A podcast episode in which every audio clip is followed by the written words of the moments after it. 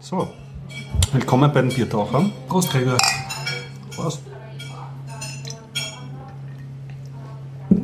Du hast immer so ein lustiges Wort beim Prosten. Ja, immer verschiedene, aber diesmal ist mal genau Justament, wenn man sich nicht vorbereitet. Humble Bundle? Na, diesmal sage ich Sedix Red Poison. Okay. Ja, ich werde das noch später aufschlüsseln. Und willkommen beim Biertaucher Podcast, Folge 129. Genau, wir schreiben den 4. November 2013. Das Ganze wird wie immer präsentiert mit freundlicher Unterstützung vom Jörg. Vom Jörg. Genau. Sie wissen es. Wenn Sie nicht Also- wissen, wer der Jörg ist, hören Sie Folge 128. Genau, dann wird das nachgeholt. Nein, in, mit Unterstützung von wukonic.com, der Ag Internetagentur aus Österreich. Ja. Genau, und wir befinden uns wie immer in der Westbahnstraße 35a 1070 Wien in der Zypresse beim Garib. Schön. Tja, dann meine rituelle Frage. Gregor, hast du ein bisschen mehr erlebt als ich? Couchmäßig, ja. Ah, sehr gut. Du hattest ein Leben. Ich hatte ein Leben, ich hatte ein ziemlich verspieltes Leben. Also, Wow, Gregor, äh, ich also, dich. das aus früheren ähm, Episoden bekannte, ich bin ja eigentlich kein Spieler, kann ich jetzt immer mehr hintanstellen. Du bist jetzt einer von uns. Ich habe mir ein Spiel besorgt, ähm, weil es überall so interessant besprochen war. Das ist die äh, Stanleys Parabel. Und das Humble Bundle 7 ist vom letzten Mal noch übergeblieben. Das heißt, da kannst du einige Spiele jetzt besprechen. Da kann ich, werde ich im Schnelldurchlauf, werde ich so die größten Hits, die ich angespielt habe, und das sind doch dann einige geworden, obwohl ich am Mhm. Anfang gedacht hatte, ich kaufe mir das eigentlich nur, weil es sympathisch ist. ja. Ich kann nicht viel berichten. Ich habe ein Buch gelesen von Terry Pratchett und ich kann, ich war leider nicht beim Pioneers Festival und habe auch nicht den Jörg erwischt äh, am Telefon. Der wollte, ich wollte ihn anrufen, und, äh, aber ich habe ihn nicht erwischt, dass er davon berichtet. Vielleicht geht sich das für eine der nächsten Folgen aus. Aber es gibt in der Future Zone, die gehört derzeit beim Kurier, gibt es einen Artikel mit dem Raspberry Pi Erfinder Ah. und das habe ich jetzt noch gelesen und kann es kurz zusammenfassen für Leute, die zu faul sind, Future Zone zu lesen. ja, dann schlag gleich los, oder? Oder dann, dann kann ich Machen wir mal so. Meldungen sozusagen. Ja, genau. Ja, also wie gesagt, äh, es ist jetzt in Wien das Pioneers, äh, dreitägige Pioneers Startup Festival sozusagen zu Ende gegangen. Es gab sehr gute Berichte davon, unter anderem im ORF, in der Ö1 ähm, Matrix und Digital Leben. Okay. Kann man sich mit der Ö1-App äh, anhören. Und äh, eben auch in der Future Zone war jetzt ein sehr schönes Interview mit dem Erfinder von Raspberry Pi. Und da haben sie ihn gefragt, ja, warum ist Raspberry Pi denn nicht ein Open Hardware Projekt, sondern warum ist es nur ein Open Source Projekt, aber Closed Hardware? Und da hat er halt so ein bisschen herumgeredet. Und wenn ich es richtig kapiert habe und in Kürze zusammenfassen will, dann ja, er hätte eigentlich eh gern, dass es Open Hardware wäre, aber er möchte sich der Firma nicht undankbar zeigen. Und das Businessmodell war halt so, dass sie genau diesen Chip in der Stückzahl kaufen mussten, um dann so und so viel Stück zu produzieren und die auch zu verkaufen. Und sie sind ganz stolz darauf, dass sie halt mit dem Geld, was sie verdienen, jetzt dann wieder Open Source Projekte sponsern. Das sind angeblich eine der größten Sponsoren. Aber es war von Anfang an nicht geplant, das als Open Hardware zu machen. Und äh, er will es eigentlich auch nicht tun, eben aus Loyalität seiner dieser Okay. Hardware-Firma gegenüber, außer, ähm, außer der Druck wird zu groß. Ja, also es ist auf Aber jeden Fall schon toll, da dass sie es überhaupt auf die. Beine gestellt haben und da würde es sich wahrscheinlich wirklich nicht verscherzt, verscherzen haben. Ja, ja. Ist die Frage, ob es wirklich offene Hardware-Boards gibt, die wirklich zu Das 100% Arduino sind. ist, äh, ist Open Hardware zu hun- zumindest. Dann hab ich- 100% glaube ich auch nicht. Dann habe ich, okay, dann habe ich mit dem Beaglebone Black dann eh auch gute Chancen, Mhm. weil das kommt ja auch aus diesem Umfeld, das Beagleboard. Und es gibt ja noch eine andere. Ich habe eine kleine Liste nämlich von diesen Boards noch aus meiner damaligen Recherche, wo Mhm. ich mir den zweiten äh, Raspberry Pi kaufen wollte. Und die werde ich, glaube ich, einfach mal frech dem Harald rüberschieben Achso, und ihn überprüfen lassen, wie Was Open Source ist. diese, ähm, Okay, ja. wie Open Source diese Hardware ist. Ja, ich kann als ähm, Tech-Meldung bringen, Mhm. die stehle ich nämlich ganz frech vom Binärgewitter, die Sehr ich gut, ja. sehr gerne höre.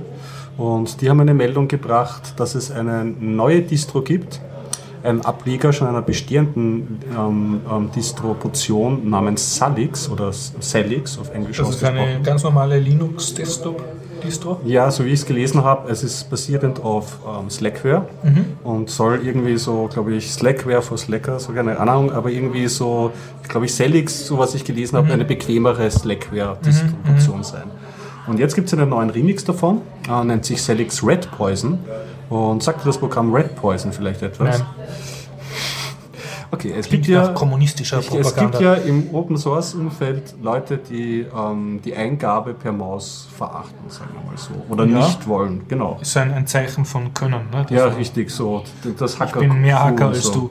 Und für diese Leute gibt es einen Window Manager, der nennt sich Red Poison. Nicht ohne Grund, Red Poison, Der das funktioniert Rattengift. ohne Maus. Er funktioniert ohne Maus, ist darauf Okay. ausgelegt und hast dann so einen, der teilt meistens den Schirm in zwei Hälften, wenn du mehrere Fenster offen hast und du kannst dann so durchcyclen mit Tastenkombination und ist ziemlich beliebt eigentlich für so ein kleines Projekt. Und die ganze Distribution ähm, hat sich Red Poison hergenommen und hat aber noch andere Programme hinzugefügt und die ganze Distribution ist darauf ausgelegt, dass du sie ausschließlich mit der Tastatur bedienen kannst und keine Maus dazu brauchst. Aber wenn du dann GIMP verwenden willst, Jetzt schwierig.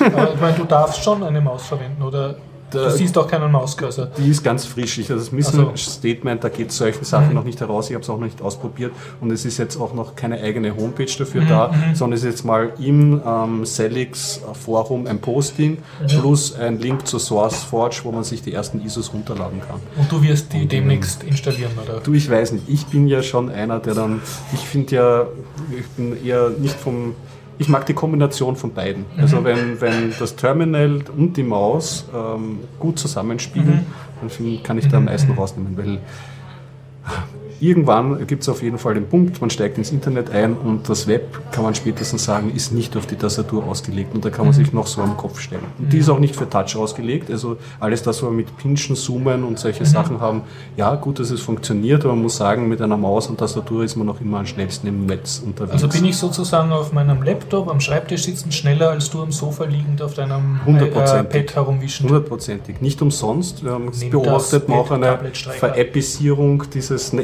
Internets, was ja auch vielleicht ein nicht so guter Trend ist, dass für jede Seite, wie zum Beispiel keine Zeitung oder so, dass du da nicht die Webseite besuchst, sondern, sondern eine eigene... proprietäre App Genau. mit Das- eigenem äh, Web-Banner-Channel. Ne? Genau, also man muss sich selber schmerzen. Also wenn ich äh, viel Internet lese und viele verschiedene Themen ähm, Mhm. anlesen möchte, dann verwende ich halt Feedly, also einen RSS-Reader, der das Ganze halbwegs in einem brauchbaren Format Der abbildet. Feedly, ja. Kann, ja, kann helfen dabei. Der ist aber nicht so ganz Open Source, oder? Nein, der ist nicht Open Ja. Source. Nein, der, ist, der ist nur gratis. Ja. Nur Ja. gratis, aber nicht frei. Genau, also kann man sich aber mal anschauen und ich Mhm. fand, ich finde das ja immer gut, wenn so äh, Distributionen nicht nur sagen, ja, wir sind da und wir haben einen Mhm. Installer, der kinderleicht ist, okay, das ist schon auch in Ordnung, aber ich mag es, wenn sie da, ich sehe das dann Distributionen als so Spezialwerkzeuge und für jeden Geschmack gibt es da etwas Mhm. und da war das wieder mal was Erfreuliches. So wie Crunchbank Linux, das kann ich auch noch vielleicht kurz empfehlen. Kannst Was kann Crunchbank Es Linux? schaut so super cool aus, wenn man sich installiert. Weil? Hat so eine Raute, glaube ich, ein Dollarzeichen oder so als Logo und einen eigenen. Äh, du musst das schauen, die, die schaut so wunderschön, als hätte einer einen Plan gehabt und ge- gemeint, so schaut eine Distro aus. Ich glaube, als Oberfläche wird irgendwo, also wird als Basis wird, glaube ich, Debian verwendet Mhm. und die Oberfläche ist, glaube ich, ein angepasstes Openbox. Irgendwas von einem. Also ein Debian, was anders ausschaut. Ja, und was ähm, mit neueren Paketen teilweise daherkommt kommt und ähm, abgespeckter noch ist. Also das ist echt, also wenn man eine Legacy-Maschine hat, wo echt äh, Also für alte Maschinen genau richtig.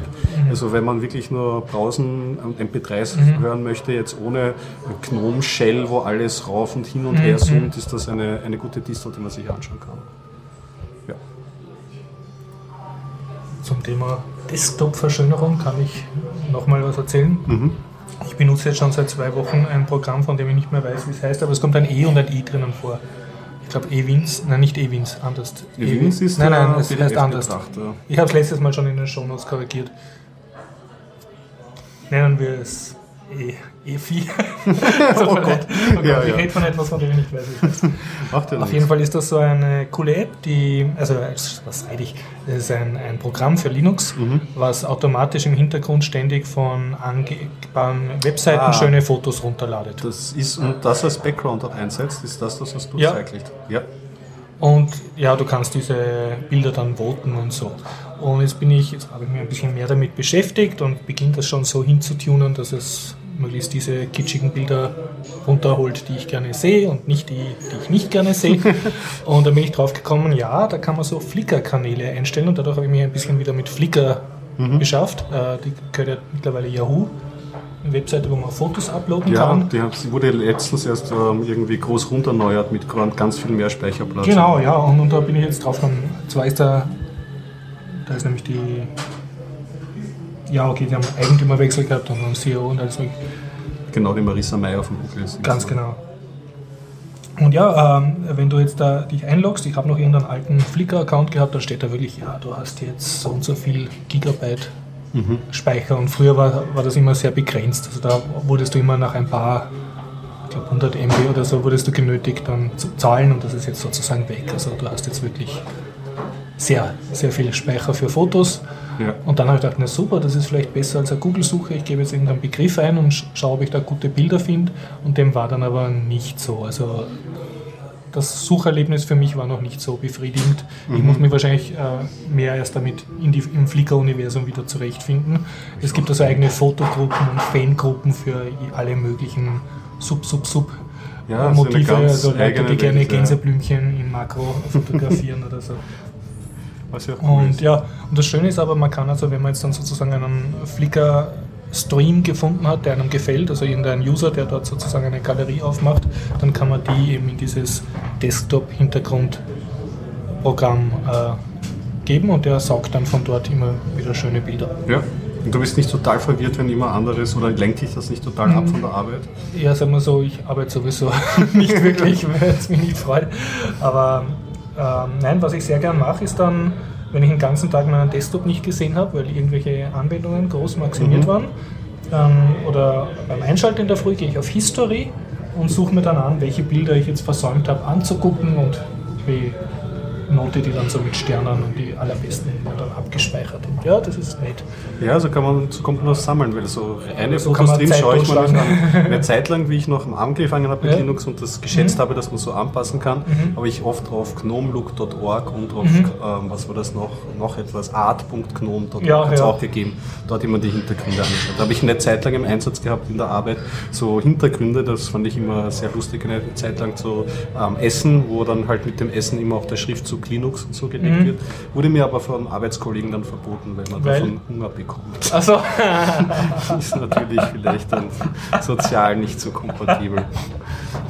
tja, Ja. Ja, ich habe gespielt am Wochenende. Nicht Hallo? nur das, das Humble Bundle, glaube ich, mache nicht zuletzt, weil das ist so ein Ja. bisschen ein Marathon. Äh, vielleicht zum Ersteinsteigen, weil es jetzt ähm, auch überall besprochen wurde. Fangen wir es mal so an. Ich habe jetzt böserweise ein Windows 8 installieren müssen. echt? Ja, halt, weil ich, ähm, weil, weil, weil die WG gierig nach Spielen war und wir wollten ähm, Steam und äh, Ah. einen Account und mal. Ja, aber Steam 8. geht unter Linux auch. Ja, Also, aber nicht mit allen vollen Spielumfang. Ja, ja. Und es gibt da halt zum Beispiel, weiß ich nicht, ähm, das Walking Dead Adventure und solche Ah, Sachen. und das geht nur unter Windows. Ja, genau. Mhm. Also Also, ihr habt was jetzt ein Windows-System. in Was mir schon äh, bei der Installation dermaßen genervt hat. Du musst dir verpflichtend ein Outlook-Konto anlegen, damit du Echt? alle auf Services zugreifen kannst. Ja, unüberspringbar. also vielleicht gibt es irgendeinen Trick, aber wir haben wirklich auch geschaut. Es ist Mhm. Also und du hast wirklich, äh, was ist einer der wenigen, der Windows nicht fertig gekauft hat mit einem Computer als OEM, sondern wirklich selber eine installiert hat. Lizenz, ja genau. Und wie kannst du das sagen? Wie sehr ist Windows installieren auf einem neuen System im Gegensatz zu Linux installieren? Weil die Leute immer sagen, Linux installieren ist so schwierig, aber hauptsächlich, weil sie nie Windows installieren müssen. Ja. Es war bei mir eine äh, lange Farce. Also Ja. das, was man feststellen kann, dass ähm, bei Linux-Distributionen ist es ja halbwegs klar, irgendwie auf eine USB draufgeben, das Image Mhm. und dann davon booten und dann installieren. Das hat immer schon gut funktioniert. Mhm. Was sagen wir nicht immer, aber sagen wir seit, seitdem es Knoppix gibt. Mhm. Und das ist unter Windows noch immer ein Krampf, weil es gibt zwar Windows 7 Boot, äh, CD-Erstellungstools und solche Sachen, Mhm. aber ähm, das hat bei mir einfach uroft nicht funktioniert und dann bricht das Setup aber nicht irgendwie ab. Es bricht zum Beispiel mit einem Fehler 0x00025F, ähm, 5F jetzt Fantasiehausnummer. Bluescreen oder Einfach, ja, also ein, äh, es, wird, es, geht, es geht das Setup nicht weiter, dieser Fehlercode Mhm. wird angezeigt und es wird auch nirgendwo näher beschrieben, wo das ist. Ja? und das ist jetzt Windows 8, nicht irgendein Das war Windows Steinzeit- 8.1, das ist das allerneueste. Und dann beginnt man mal danach zu googeln und jeder, der schon mal bei Windows-Problemen, Anwenderproblemen da und brauchst du jetzt einen anderen Computer, um zu googeln. ähm, ja, also in dem Fall natürlich nicht. Wir haben ja WLAN und verschiedene Devices, ja, ja. aber prinzipiell bräuchtest du das dann Ja. natürlich. Was ja äh, bei der Ubuntu-Installation oder anderen Distro-Installationen nicht so ist, weil da hat man meistens schon einen Desktop verfügbar, bevor das Betriebssystem ja. installiert ist. Und ähm, dann google mal nach diesem Fehler. Du bist, mhm. kommst auf ähm, halt die Microsoft-Foren mhm. und die sind voll mit Aberglauben. Außerdem hast du verschiedene Versionen von Microsoft. Ja. Also ich tue mir schwer, ich bin wahrscheinlich auch nicht geübt, das gebe ich auch gerne mhm. zu. Aber da die richtige Information herauszufinden, naja. Ja, und trotzdem hast du es dann geschafft? Oder? Lange Rede, kurzer Sinn. Ich habe ein anderes Image dann runtergeladen, wo eine Volllizenz ist, wo ich den Schlüssel eingeben konnte. Bliblablo, vielleicht hat es auch am Image gelegen. Mhm. Aber selbst wenn es am Image gelegen hat, das ja. Setup hat mir zu verraten, was da nicht, was da nicht gut läuft. Mhm. Nicht, nicht mit einem Hex-Dezimalcode mich mhm. abspeisen. Das war das Ärgerliche daran. Und, und mit dem anderen Image hat es dann, dann funktioniert? Ja, genau, mit dem anderen Image mhm. hat es dann funktioniert. Und bis auf, dass man eben einen Outlook-Account braucht und sich einrichten mhm. muss, ist doch alles schnell vonstatten gegangen. Und mhm. Steam installieren war auch kein Problem. Ja. Ja, und jetzt habe ich ähm, einen Steam, äh, habe ich ein Spiel gekauft, das jetzt überall in den Podcasts besprochen wurde. Und das hat mich so angesprochen, diese Beschreibungen, weil keiner was darüber rausgelassen hat, dass ich es auch haben müsste. Nennt sich, äh, haben musste, Stanleys Parabel nennt sich die. Stanleys Parabel? Ja, und schwierig darüber viel zu erzählen, ohne zu spoilen, aber ich werde versuchen. Ähm, es, du bewegst dich in einer 3D-Welt mhm. und der Ausgang der Geschichte ist, Du bist ein Angestellter einer Computerfirma, gibst immer brav deine Tasten ein, die dir vorgegeben werden und eines Tages ist keiner deiner Arbeitskollegen mehr im Büro. Mhm. Und du begibst dich auf die Suche. So. Das ist mal so das Grundsetting. Ähm, Aber das, was das Spiel wirklich bietet, das Spiel arbeitet aktiv gegen dich auf einer Metaebene. es ist ganz schwierig. Du hast ähm, einen Erzähler ja, mhm. und der Erzähler erzählt aber nicht nach, was du gerade machst, ja, mhm. sondern du kommst dann raus und sagt dir dann auf einmal Sachen wie Stanley geht in die linke Tür, also auf Englisch, aber geht in die Obwohl linke Tür. Hast, ich habe es noch nicht gemacht. Ja. Also er redet und, von der Zukunft. Und ich habe aber mehrere Türen zur Auswahl. Mhm. mhm. Jetzt gehe ich in die rechte Tür. Jetzt beginnt der Erzähler zu schimpfen wie ein Rohrspatz, dass ich ihm seine Geschichte kaputt mache und dass ich doch zurückgehen soll. Storytelling Meta. Ja, und jetzt Geil. denkst du dir aber, ähm, also was ist mit diesem Erzähler los? Du mhm. beginnst diesem Erzähler zu misstrauen. Mhm. Und es ist auch manchmal, dass du manche Wege beschreiten musst und dem Erzähler nicht trauen darfst. Mhm. Und manchmal musst du aber auch dem Erzähler vertrauen. Mhm. Und auf dieser, und diese, diese Metascherze sind halt, das Spiel ist sowas von Meta, das kann, obwohl ich dieses, dieses Modewort ungern mhm. bemühe, aber das hat einfach lauter so gute Ideen. Also zum Beispiel, die Credits sind auch ein eigener Raum dort. Das ist ein ja. Museum, da kannst du dir dann halt die Bilder betrachten, was in den Credits drinnen steht. Situationen oder äh, Designs von irgendwelchen Büros. Und äh, es kostet jetzt nicht so viel, wenn, wenn äh, es kostet 10 Euro. Mhm. Und du hast aber dafür. Rennt nur auf Windows, oder? Ähm, rennt bis jetzt, glaube ich, nur auf Windows. Kann mhm. ich aber hier mit den Konsolen mhm. bin ich mhm. nicht fern. Und du hast aber auch, ähm, muss man jetzt ehrlicherweise sagen, nicht mehr als drei, um, drei bis vier Stunden Spielspaß. Mhm. Weil du bist dann schon in diesem Komplex, du kannst verschiedene Stories ähm, machen. Mhm. Oft wird das Spiel gerestartet, da startet man wieder von Anfang, aber es verändern sich dann kleine Dinge. Und du startest dann Handlungsabläufe. Und es geht eigentlich, es ist ein bisschen ein Non-Game weil oft wird ähm, auch arbeitet das Spiel so gegen dich, dass du immer nur die Aktion machen kannst, die gerade mhm. vorgegeben wird. Mhm. Ja. Schwer zu erzählen, oh, aber ah, der Johnny. Johnny.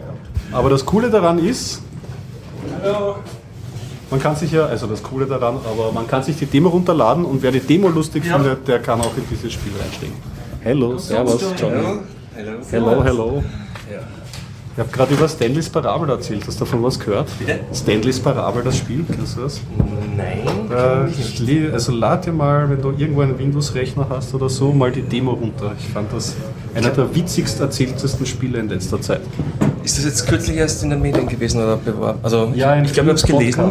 Genau. Genau, also im Podcast habe ich noch nicht drüber gehört, aber ich habe, glaube ich, drüber gelesen, wenn das das ist, was ich meine. Also und, und kostet 10 Euro. Und ich finde es einfach gut, aber es hat kurze Spielzeit. Aber spiel mal das Demo allein, ist schon köstlich.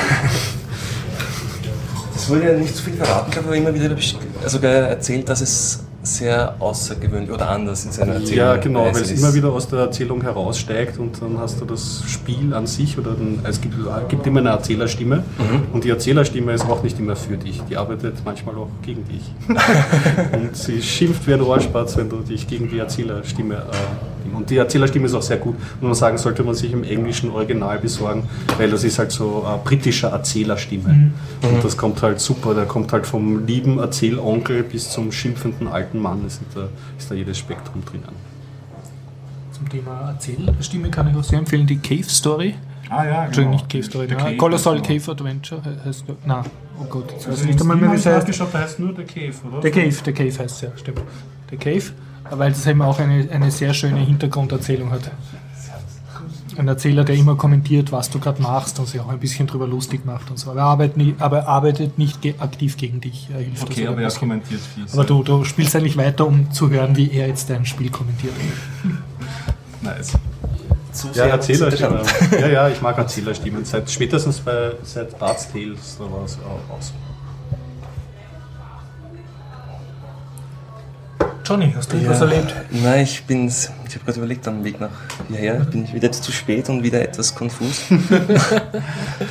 und ja, und sorry auch, dass ich die letzten, na kein Leben, kein interessantes Leben, zumindest momentan nicht. Also, Was wird Ah, dieses? ich Hast du überlege- keine Lichterkette montiert? Nein, ich oder überleg grad. irgendwelche Na. Harald-Sachen ausprobiert? zu Halloween habe ich mich selber nicht verkleidet, ich mich auch Gott sei Dank auch nicht. aber viel verkleidete Menschen gesehen. Okay. Ja, Oder warst du in irgendwelchen entlegenen österreichischen Bergdörfern oder so? Nein, Was dort Folklore. man dort, wo ich herkomme, ist nicht zu entlegen, klar. Was wir dieses Aber- die Dinge auch gar nicht berichtet haben, Nexus 5, hast du irgendwas davon mitbekommen? Auch nicht. Auch Also ich, nicht, mich, ja. ich wollte das wollte ich mir dann auch ganz sicher anschauen, das haben sie so ewig rausgezögert, aber Ich habe nur gesehen, es, wird jetzt, es ist jetzt im Handel und bei, also es ist jetzt bei Ditech ausverkauft eigentlich. ja, das habe ich auch schon gehört. Jetzt bei Ditech, null Stück lagern. Ja. Aber es ist super Werbung für. Na, aber die, äh, ich wollte mir das anschauen, obwohl ich, ich habe das dann irgendwie dauernd aufgeschoben, weil ich wollte vergleichen, was sie halt geändert haben im Vergleich zum Vierer. Aber nachdem ich momentan halt so gar keinen Bedarf sehe, bei mir selbst, habe ich jetzt irgendwie das Ganze noch nicht näher betrachtet. Und weißt du nur, dass ob die Hardware importiert wird von den Leuten jetzt, äh, die Tech und so? Weil es gibt noch keinen Keine- Google Store. Ich habe nur oder? gelesen, dass, also Google wird es in Österreich angeblich nicht rausbringen. Und Na da. von, es, soll, es war, glaube ich, so ein Artikel, dass nur äh, ein Mobilfunker, also drei und Ditech in den Handel bringen werden. Dankeschön. Aber ansonsten habe ich es eigentlich noch nicht mal die Details, also nicht mal grob überflogen. Also ich habe jetzt nur gesehen, wie es aussieht, aber schon.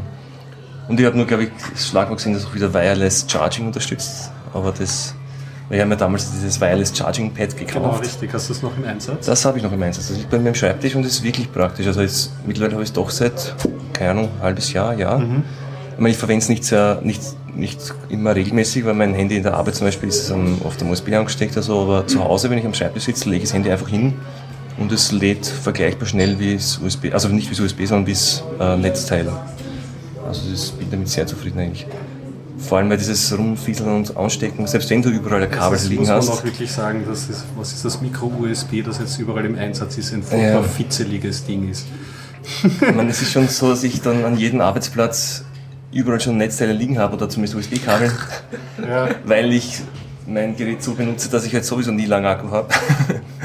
oder irgendwie schlecht konfiguriert Ist auch habe. so. Ist auch als guter Gastgeber heutzutage braucht man in der Wohnung mindestens Ja, so ein paar Tankstellen, weil die Leute fragen immer, kannst du noch ein freies Netzteil? Du sprichst mir aus der Seele. ja. Hast du mir kein Netzteil da? Ja, das ist immer die Frage. Ja. Früher musste man noch seine Sammlung durchgehen mit, was hast du, Nokia? Aber es ist ja mittlerweile Gott sei Dank anders. Ja, außer ein, iPhone-Gerät brauchst du auch noch. Ja, iPhone-Gerät. Die sind nicht auf Micro-USB, die iPhones. Nein, nein, die sind alle. Sind die Die haben einen eigenen Kontaktor. Ein Lightning, glaube ich, heißt er. Oder so. Ich kenne mich da ja. zu wenig aus, aber es kann schon sein. Sind die von einem Adapter mit, glaube ich. Wobei der USB ja auch schon kritisch beäugt wird, weil ja das erstens kein verpflichtender Standard ist. Okay. Und, Ah, das war nur so eine zweite- Allianz, da haben sie nur ein paar dazu gemeldet. Genau, ja. Und das Zweite ist auch, dass es scheinbar auch nicht so zukunftstauglich ist. Weil die nächsten Generationen an Geräten, also es- das momentan geht die Entwicklung dahin, dass die Ladeströme immer größer werden, also viel mehr Ampere rein durchs Zweck. Kabel pumpen. Zweck ist schneller. Genau, dass in, in kürzerer Zeit größere Akkus aufladen kannst. Also dass Mhm. eine halbe Stunde und dass der Akku halt doppelt so viel Energie hat, muss er größere Ströme übertragen und dass da dieser Stecker scheinbar nicht geeignet ist oder zumindest nach oben hin irgendwann ein Limit hat, die Bauform. Dass du dann einfach zu wenig Kontaktfläche hast. Und also scheinbar wird sich das eh wieder wegentwickeln, vielleicht früher oder später, aber das werden wir dann eh sehen. Schauen wir mal, ja. Also ich werde mich mal über das Nexus 5 jetzt die nächsten Tage schlau machen. Und ich hatte ja eigentlich einen Kaufimpuls, ich habe ein altes, das alte Trümmer-Handy irgendwie. Mhm. Aber weiß ich nicht, gerade zur Zeit bin ich gerade so ein bisschen, die ganze NSE-Geschichte und so. Ich finde Android gerade gar nicht mal mehr so sexy. Ja, es ist jetzt sehr offen und dadurch auch sehr viel machbar. Und ja, ich überlege mir, aber das wäre die Variante, man hört halt noch zu wenig, wäre halt vielleicht ein Fairphone zu kaufen und ein Firefox OS drauf auszuprobieren. Aber ich glaube, Firefox OS, und das ist reine, reine Bauchgefühlsschätzung, nachträglich. ähm, braucht so noch zwei Jahre, bis, bis das wirklich naja. rauskommt. Und die Ubuntu-Leute, da habe ich auch noch. Es ist auch so, dass das, beweisen. das ganze Ökosystem es wird immer schwieriger aufzuholen. Du musst, mit der neu einsteigst, mit einer neuen Plattform, das Angebot an Apps und, und Diensten rundherum, das ist einfach schwer, das ja, aufzuholen auf einmal. Definitiv, besonders jetzt, wo ich da schon einiges investiert habe in den Shop mhm. und so, da hat man ja schon einen gewissen Vorrat an, an Software gar nicht wenig, die ich dann auch sehr schätze, wie so der Videoplayer, der dann auch mhm. über SMP ohne Probleme abspielen kann und solche Sachen. Das, es, wie gesagt, das sind auch gar nicht Dinge, die ich unbedingt gekauft habe, also viele Gratis-Apps, aber ich weiß schon, ich habe für jeden Anwendungszweck jetzt über die Jahre hinweg habe ich laufend neue Dinge entdeckt, wie konnte ich bisher ohne das leben, es ist ja voll cool, dass das geht und so weiter und bei einer neuen Plattform würde ich auch vieles vermissen, glaube ich, mhm. und ich könnte auch jetzt nicht auf Apple umsteigen, weil ich glaube, da wäre man einfach, genauso wie auf Windows Phone wüsste ich einfach ich müsste viel mal wieder recherchieren, wie mache ich das, wie, mit welcher App äh, erledigt diesen Task für mich am besten und so. Ja, die Zeit, ja, genau. Will man dem Smartphone dann wieder so viel faul. Zeit zu? ja, richtig, ja. So kann man es auch ausdrücken. Aber vielleicht gibt es wirklich Incentives durch diese Dinge wie Abhören und vertrauenswürdige Plattformen, dass man da vielleicht irgendwie neue Plattformen mit anderen Backgrounds. Das müsste, das müsste man sich ganz, ganz groß auf die Fahnen schreiben, um zur Zeit sich abzusetzen vom Markt. Das ist eh ganz tagesaktuell oder vor ein paar Tagen schon zum Thema Sicherheit. Was uns äh, jetzt zum Thema Computersicherheit ist ein mhm. aktuelles Thema, wie weit man deinen Systemen trauen kann. Bisher hast du zumindest bei, zum Beispiel am, am, PC, wenn dein Rechner infiziert ist, setzt ihn halt neu auf. Ja. Es stimmt auch nicht mehr. Denn, ich weiß nicht, habt ihr das gelesen vom Bad BIOS? Nein, das, die, die Geschichte habe ich nicht Das war vor, vor einer Woche schon, war es auf, glaube ich, FEFES Blog was geschrieben drüber und mhm. auf Twitter ein Hashtag und heute war auch im Webstart und alle großen Medien so Artikel, dass scheinbar ein paar einiges, also renommierte Sicherheitsforscher mit einer neuen Malware-Kategorie zu tun haben, zwar schon seit langer Zeit, aber bis jetzt nicht ganz klar war, was die alles tut, die im BIOS sitzt und wie weit das geht. Und Boah. das ist wirklich empfehlenswert. Aber es muss ein Virus, ja, muss ein Link und wie kann ein Virus so, bis zum BIOS runter? Na, ist im BIOS, also der... Vielleicht schon so ein EFI-Zauber oder so? Na, es geht auch, scheinbar auch auf klassischen BIOS, gibt schon viel möglich. Und sie verweisen auch auf viele Papers von uh, Previous Works, also was schon seit langem bekannt ist, oder zumindest auf theoretisch bekannt ist, vielleicht noch keine praktische Anwendung davon, von Malware, aber zum Beispiel gibt es schon ein Paper 2008, wo gezeigt wurde und auch implementiert wurde, ein Beispiel, mhm. dass man den Firmware-Chip einer Netzwerkkarte modifiziert. Das ist ja auch flashbar, da kannst du einen mhm. Firmware-Update machen. Und die hat so sehr wenig Rechenleistung und ganz wenig RAM, aber sie sitzt am PCI-Bus, kann mit anderen PCI-Bus-Geräten kommunizieren. Sondern das kennt Und welches andere Gerät? Naja, das System noch nicht direkt, da sitzt der Virenscanner drauf, aber, oder whatever. Aber es gibt ja andere Geräte im PC-Bus wie die Grafikkarte, die viel, viel leistungsfähiger sind, viel Speicher haben. Mhm. Und das ist, die haben ein Proof of Concept gebaut von einem kleinen SSH-artigen Dämon, der an der Grafikkarte läuft. Und die Netzwerkkarte mit den Mini, den Mini-Firmen haben es nur so weit gepatcht, dass sie quasi alle Pakete, die einen speziellen Header hatten, mhm. einfach nicht ans System weitergibt, sondern an die Grafikkarte, an diesen Mini-SSH-Dämon.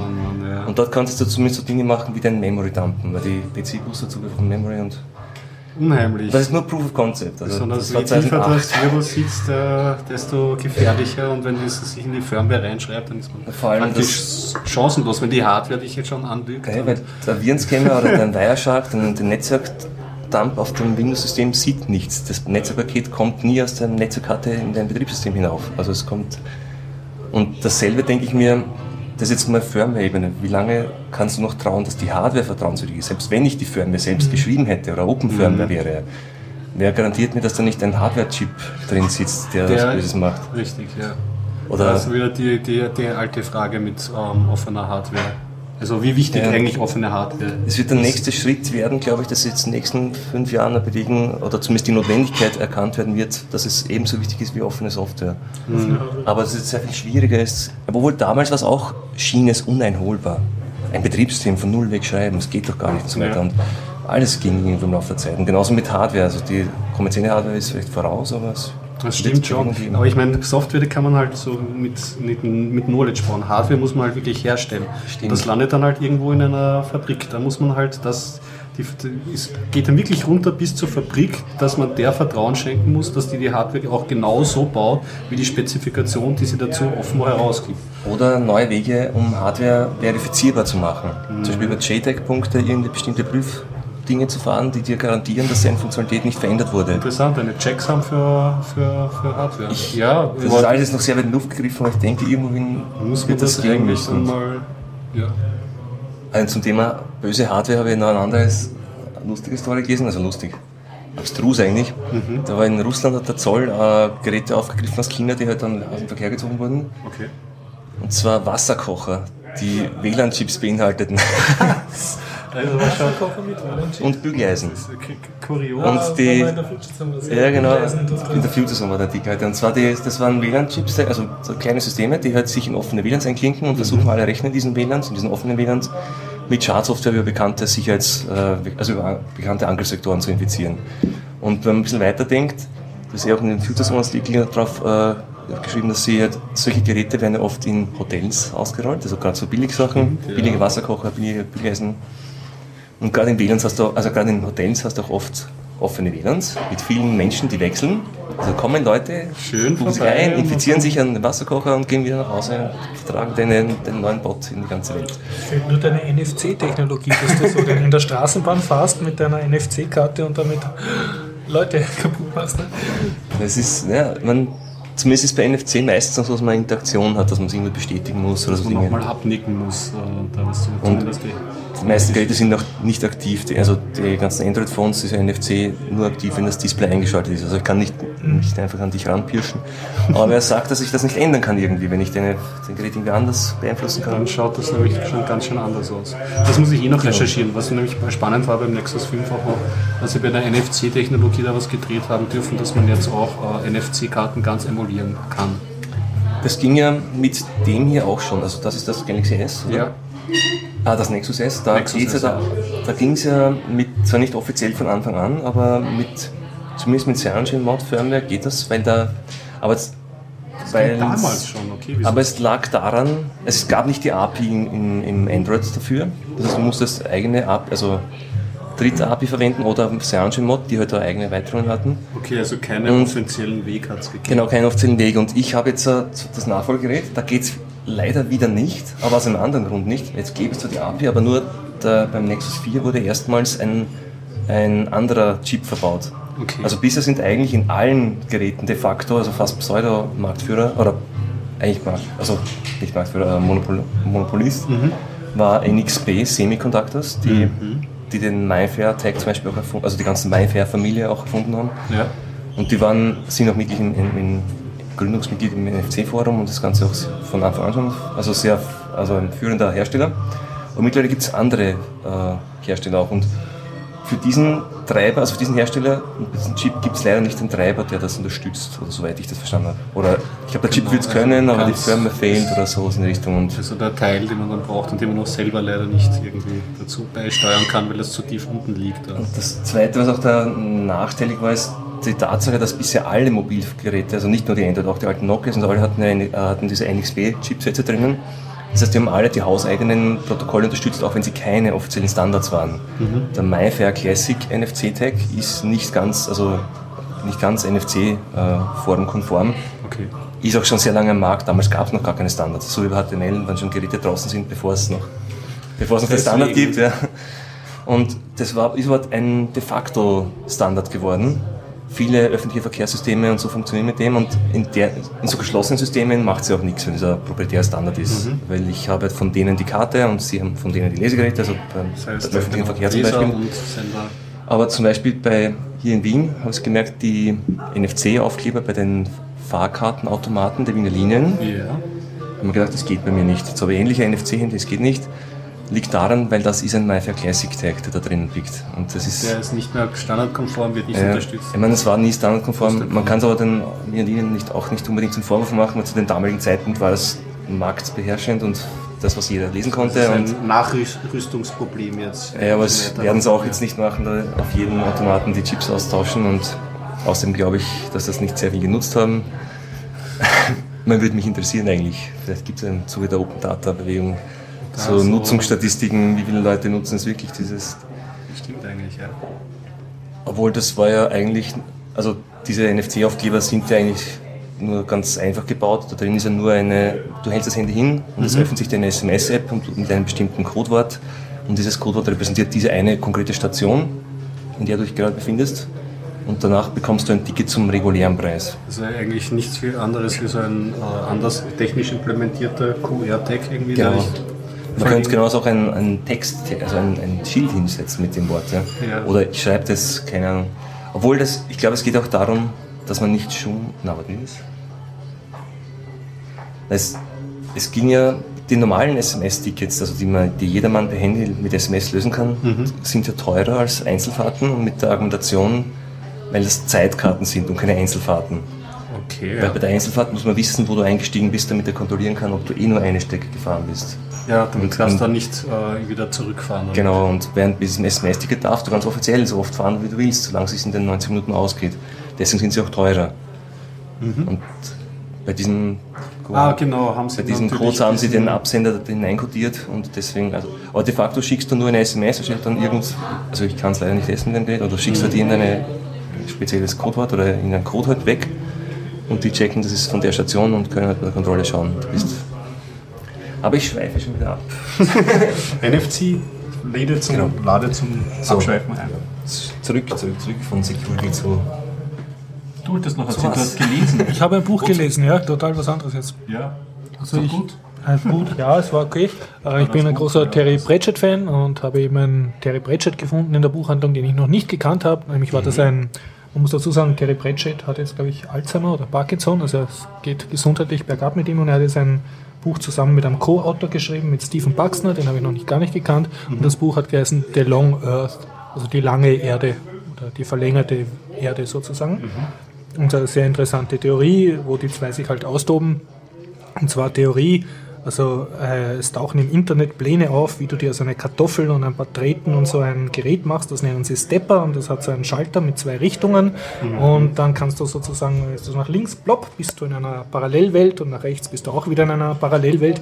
Und die Menschheit kommt drauf, es gibt, Ur es gibt ein Multiversum, das ist ein Running Gag bei Terry Pratchett, weil seine Schildkröten-Scheibenwelt wohnt immer im Multiversum. Ja, und es gibt sozusagen nicht eine Erde, sondern unendlich viele Erden in unendlich vielen Universen und seltsamerweise sind die meisten davor unbewohnt mit Menschen. Also das ist frisches Land, einfach nur Urwald, ja, oder und, und die ganze Menschheit wandert halt plötzlich aus und sie spinnen das dann sehr konkret weiter, wie wirkt sich das aus.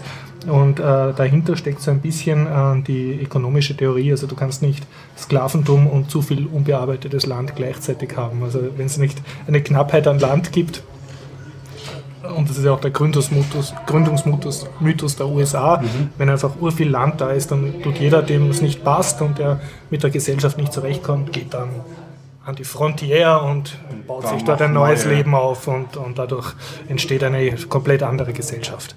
Und das spinnen uns halt äh, weiter auf die Erde und, und dann wandern halt auch wirklich große Teile der Menschheit aus, aber einige können nicht, die sind genetisch halt nicht dafür geschaffen, dass sie eben diesen Stepper benutzen können und manche können dann auch ohne so ein Gerät, das sind die Natural Stepper, die können dann herumlaufen und es geht dann um die Forschungsreise von einem jungen Bursch halt, der ist ein Natural Stepper und zusammen mit einer AI, die so einen riesigen Zeppelin beherrscht, tut er da Millionen Welten erforschen. In jeder bleiben es nur ein paar Minuten und gehen wieder zur nächsten und schauen halt, ob sie da was Interessantes finden. Natürlich finden sie dann Aliens und, so. und in jede Welt ist ein bisschen anders. Also auf einer gibt es keinen Mond und eine, die ist überhaupt zerstört. Da sitz- sitzen sie dann plötzlich im Vakuum und überleben gerade noch, dass sie zurücksteppen und, und beim einer ist halt die Welt äh, da, da mehr Regenwald und bei einer anderen laufen noch Dinosaurier herum, aber sonst sind sie sich alle sehr ähnlich. Also praktisch jede Permutation, die man sich vorstellen kann, gibt es auch im Multiversum.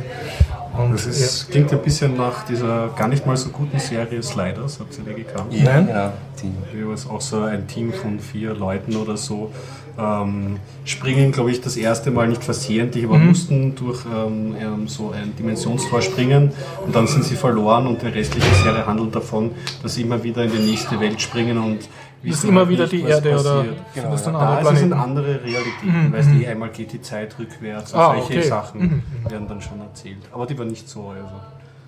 Ja, wohl. ich habe es auch geschaut, aber das heißt neugierig, nichts. Ich kann das es vielleicht nicht mehr beurteilen ja, nach der Zeit. das ist sicher nicht das Beste, aber es ist einfach die Masse auch gewesen, die haben da sehr viele Folgen gemacht. oder? definitiv. Ja. Aber mir fällt gerade ein, ich habe doch was erlebt. Mhm. Warst du jetzt schon fertig mit der Ja, also ich kann nur ich kann sagen, es ist empfehlenswert zu lesen Wann und hast du sie das geschrieben? Für ein oder zwei Jahren. Also es ist Ah, relativ, relativ relativ neu. neu. Ja. Und sie machen sich halt, also es ist nett, weil es politisch halt ausformuliert ist. Also was für Auswirkungen hat das auf Terrorismus und auf Gesellschaft und auf Politik und so. Es ist, Also dieses- sie spinnen an dieser Idee halt. Man merkt, sie haben da sehr viel Freude dran herum zu spinnen und die gesellschaftlich-politischen Konsequenzen davon dann auch auszudenken. Gibt es dann überhaupt noch eine Gesellschaft, in der alle dann besch- Ja, ja, die, die Originalerde nennen sie Datum Earth und genau, es gibt einen kleinen Schmäh, also die Leute können beim Steppen können sie kein Metall mitnehmen. Und dadurch, Okay. Und dadurch müssen sie dann auf den Erden, die nahe sind zur ursprünglichen Erde, da haben sie dann, die ist dann bald genauso verhunzt wie die ursprüngliche Erde, also da bauen sie dann Industrien auf, aber je weiter man weggeht, desto mehr leben die Leute halt wie im wilden Westen und müssen dann immer wieder zurücksteppen, um Pfeffer oder irgendwas zu kaufen Das oder ja Messer eine aus Plastik Idee, und so. also Die Erde und dann wird es immer wildwestiger. Genau, ja, ja, die Frontier und Wie war jetzt der Titel des Buches? The Long Earth, The also Long die lange Erde. Und sie, hinten steht dann eine Ankündigung, sie schreiben schon am nächsten The Long War, also gibt es dann einen Multiversumskrieg oder so, aber ich glaube, das Buch ist noch nicht heraus. Das war nur eine Ankündigung. Na, mit dem Stepmats ist mir eingefallen, ich habe mir letztens auf DVD angesehen, den Film Source Code. Und zwar ganz ohne Erwartungen, oder eher mit schlechten Erwartungen eigentlich. Und ich dachte, das klingt ja schon so, als wäre es ein schlecht, schlechter Film. Aber schauen wir mal. Ja. Und zwar hat das überhaupt nicht mit Source Code oder Computer zu tun, sondern es geht darum, äh, gleich die erste Szene, ein Protagonist wächt, äh, wacht auf in einem fahrenden Zug und sitzt einer Frau gegenüber, die ihn offensichtlich gut kennt und ihm äh, allerhand persönliche Dinge erzählt und er hat keine Ahnung, wovon sie spricht und dann merkt und er sie auch nicht kennt und sie ihn auch mit einem fremden Namen anspricht und dann erkennt er, dass er in einen fremden, also dass, er nicht er ist, sondern es ist offensichtlich in falschen einem fremden Körper. Okay, ja. Und bevor er es noch aufklären kann, plötzlich detoniert eine Bombe im Zug und der Zug explodiert. Und Ah, äh, ja, das war vor kurzem im Kino, oder? ich, Ah, ich, weiß, ich habe vor das, zwei, drei Jahren. Und wird die Aber Zeit zurück- ich hab das völlig äh, nicht wahrgenommen. Also ich, ich kannte es weder vom Titel noch von der Story her eigentlich. Also Ich habe es, glaube ich, wahrgenommen und dann komplett vergessen, dass es ihn gibt. Ich glaube, es ist vom Macher, der auch Moon gemacht hat. Genau, richtig. Ja, und das ist nämlich von der von, vom Feeling her ein bisschen ähnlich, Ja. von der Stimmung her. Sehr gut. Das. Also, das hat ja- mir schon sehr gefallen. Und also, auf jeden Fall, die Story ist dann halt so, dass, ohne jetzt noch zu viel zu verraten, er wacht nach diesem ersten Erlebnis in so einer Art Cockpit auf und kommuniziert über einen kleinen Bildschirm und einen Computer mit, so einem, mit einem kleinen äh, Colonel, so einem Militäroffizier oder einer Frau dort. Und die ihm halt erklären, er ist auf einer Mission, also er ist, er ist offensichtlich in so einer Spezialeinheit oder hat sich scheinbar dafür gemeldet, obwohl er sich selber nicht erinnern kann und hat die Möglichkeit, die letzten acht Sekunden eines Menschen, bevor er stirbt, können sie in diese letzten acht Sekunden hineintransferieren. Es geht darum, er soll in diesem Zug den Attentäter ausfindig machen. Also er kann auch Also nicht jemand acht Sekunden. anderer werden. Nein, nein, er ist immer diese, also Entschuldigung, nicht acht Sekunden, acht Minuten. Okay, das ist Ach, gut, ja. weil 80 Ja, das gedacht. war der Experimentalfilm dazu.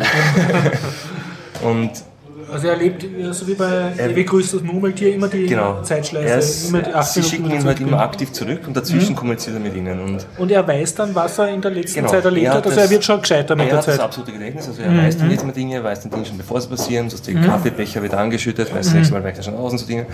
Eh schon, was er auch kennt, aber, Aber acht Minuten ist ja urknapp. aber Ne? es ist sehr knapp. Kannst du nicht einmal an Vigon, also durch den ganzen Zug durchlaufen. Aber das Interessante ist, dass es nämlich nicht offensichtlich immer die gleichen acht Minuten sind. Also mehr will ich gar nicht sagen. Also Ui, es- dass okay. die Details nicht immer so sind, wie sie vorher waren. Interessant, ja. Und er muss dann rausfinden, wer die Bombe gelegt hat Also oder das geht- irgendwie die Bombe entschärfen oder. Genau, Ziel ist es, also gleich am Anfang wird ihm erklärt nach dem ersten oder nach dem zweiten dieser Läufe, dass das Ziel ist, die den Attentäter ausfindig zu machen oder zu identifizieren, da nämlich diese auch weitere Attentate geplant haben. Das heißt, sie können das nicht rückgängig machen, Mhm. sondern sie wollen folgende Attentäter, also sie wollen wissen, wer das war und äh, quasi aus diesen Informationen halt dann weitere Rückschlüsse oder Ja. Das inkludiert, dass der Attentäter das überlebt, das Attentat. Also der, Attent nein, der Attentäter ist, stirbt im Zug, aber sie. Also ihr Ziel ist es, Informationen zu gewinnen, wer das war und dann sein Umfeld auszuleuchten und zu schauen, was anderes.